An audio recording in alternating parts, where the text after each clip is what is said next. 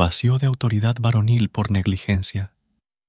Un hombre débil en el gobierno de su hogar propicia el pecado en su hogar en el sentido de crear un vacío de autoridad que la mayoría de las mujeres pecaminosamente llenan. Cuidado, jamás la falencia de un hombre de gobernar su casa conforme a la palabra de Dios se constituye en la excusa que impulse a su esposa a decir, me tocó gobernar a mí. No obstante, el hombre que no gobierna su casa no solo es desobediente al orden establecido por Dios, sino que es una tentación para que su esposa también desobedezca y se apropie de una autoridad que el Señor nunca le delegó a ella.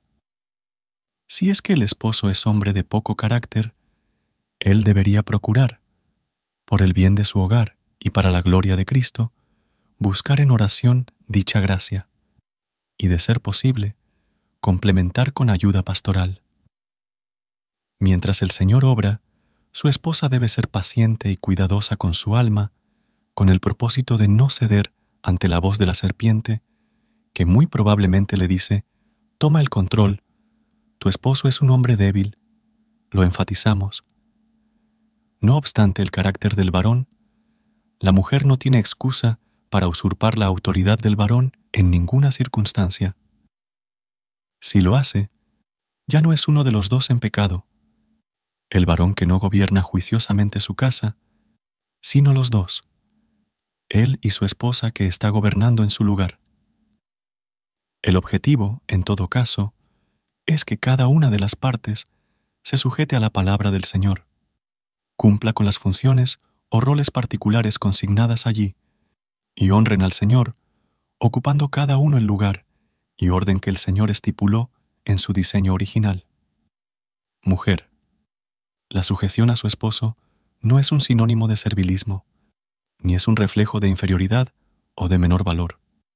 Es el producto de la gracia divina en su corazón que la lleva a honrar a Dios, honrando a aquel a quien Dios ha puesto para que la presida. 2. Vacío de autoridad varonil por viudez, abandono o divorcio. Existen damas piadosas a quienes lamentablemente les toca asumir el papel de autoridad de la casa porque fueron abandonadas irresponsablemente por sus esposos. El lector sabrá comprender que estos casos son excepciones a la regla y no la regla. En este grupo podemos también añadir a aquellas hermanas piadosas quienes lamentablemente han sufrido la pérdida de sus esposos. Partiendo de la base que un gobierno piadoso, no perfecto, es una bendición de Dios, Estimo que las damas que no gozan de dicha bendición, sea la razón que sea, deben esforzarse el doble por honrar al Señor, sujetándose al señorío de Cristo, entendiendo que este es deber de todo creyente. Ahora, no obstante, es imperativo para las mujeres solteras, viudas o abandonadas, establecer honesta y más claramente la figura de la autoridad de Cristo en sus vidas y hogares de tal manera que por medio de su obediencia a la palabra, la gente testifique de su sujeción a la autoridad divina.